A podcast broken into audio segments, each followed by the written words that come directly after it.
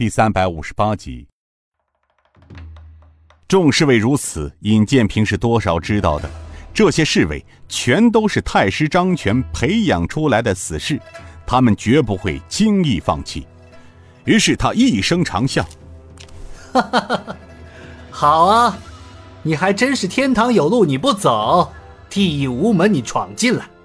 原来本座想，除了宋城、杜乃谦等人，本座还想给尔等留条活路。”不想多造杀孽，如今看来，本座的想法都是多余的。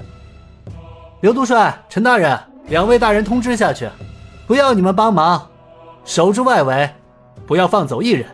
若是放走一人，杀无赦。下官遵命。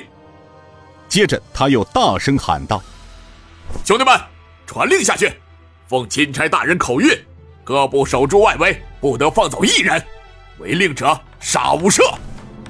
是。几个都统领命而去。尹建平看了一眼刘武、马莹莹，对刘武道：“师兄师姐，云儿，这将是一场恶战，你们多照顾一下莹莹，各自小心。”刘武道：“师弟放心，跳梁小丑何足挂齿，只要有我们在，伤不了莹莹的。”尹建平道：“夏儿。”不要离我太远，雅叔，香儿，请你多照应一下。雅叔东国雄道：“哎，放心吧，少谷主，老奴省得呀。”尹建平向神风九翼和天王四星点了点头。只听洪金宝大吼一声：“杜乃谦，你是我的，拿命来！”只见这洪金宝一对六合钩挽出一片雪花，向杜乃谦扑去。毒蝎子大声道：“五哥，待九弟为你扫除障碍。”话音刚落，手中飞出四道闪光，快似闪电般飞向杜乃谦身边的几个侍卫。这毒蝎子正武一出手，四把燕子镖飞袭四人。这是正武赖以成名的独门绝技，出手必死。挡在杜乃谦身前的四名侍卫。怎么也没料到，死神降临到自己头上，白光一现而没，几声惨叫，四人当场栽倒在地。就在四人刚倒地之时，洪金宝舞动着一对六合钩，刚好攻向了杜乃谦。这杜乃谦怎么也没想到，洪金宝说打便打，被身前四名侍卫的惨叫吓得一惊，愣神之际，又见洪金宝舞动着双钩从天而降。仓卒应对，先机已失，急忙拔剑自保。怎奈六合钩是剑的克星，这几招下来，腿上挨了一下，被六合钩打得手忙脚乱，疲于防守。尹建平又是一声刺耳的长啸之后，大声赞道：“好，九哥出手之快，得了头彩。宋城，还我父亲家人命来！”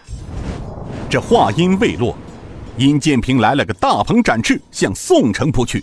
一旁的莫怀玉见势不好，大声喝道：“小辈休得张狂，待我通天剑莫怀玉会会你！”这通天剑莫怀玉拔剑迎向尹建平，而尹建平见莫怀玉挥剑迎来，又是一声轻笑：“好啊，莫怀玉，你的功力比铁枪派的韦一笑如何？”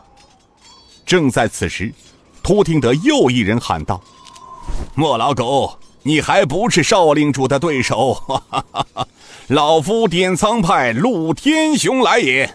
少令主，手下留情，把莫老狗留给老哥哥我吧。尹建平长笑一声，哈哈哈！莫怀玉，你去吧，陆老爷子找上你了。只见他刚说完，一个横空出世，让过莫怀玉鬼蛋不惊的一剑，错过身形，反手一掌。正好打在莫怀玉的后背大气海穴上。莫怀玉在发现自己一剑将要落空时，在两人错身之际，便发现不对，想用通天剑中的另一招回剑补天来避开尹建平的一掌，哪知还是没有赶上，只觉得后背气海穴上遭到重击，内心一热，一口鲜血将要喷出，他急忙咽了回去，落地是一个踉跄，差点跌倒在地。陆天雄见状，轻声笑了笑：“ 莫怀玉，我早就对你说过，你不是我们小兄弟的对手。怎么样？你这手中的剑，小兄弟赤手空拳，才一个照面，你就变得如此模样。他说过，你比得上微笑吗？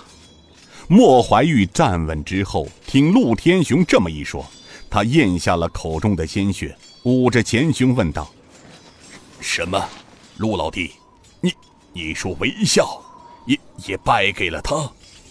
陆天雄呵呵笑道：“哈哈哈，莫老狗，难道你没听说这半年前铁枪派韦笑在靖江城外沙虎口一役中惨败而归，一只右手让少令主给废了？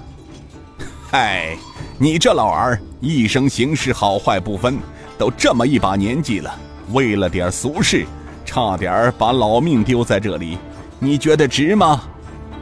莫怀玉正要说话，忽然又感到内腹一热，直往上涌。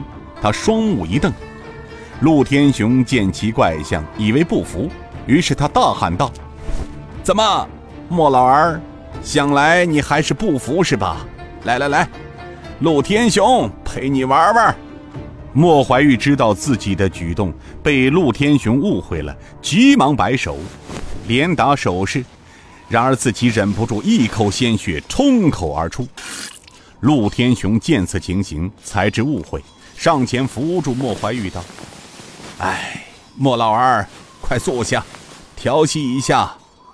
乖乖，这少令主这一掌，你能活着也算万幸了。不要妄动，自己调息吧。”忽听得又是一声：“小辈。”尔等休要张狂，老夫来也！陆天雄抬头望时，只见得苗疆老怪阿奇布云舞动着一根古藤，与尹建平站在一起。结果交手不到三个回合，被尹建平错步，左手接住骨藤，右掌印在阿奇步云的前胸，巨大的道力将阿奇步云打得倒飞出去，轰的一声撞在墙上，落在地上时。人还没有站起来，一股血溅从口喷出，又反身坐到地上。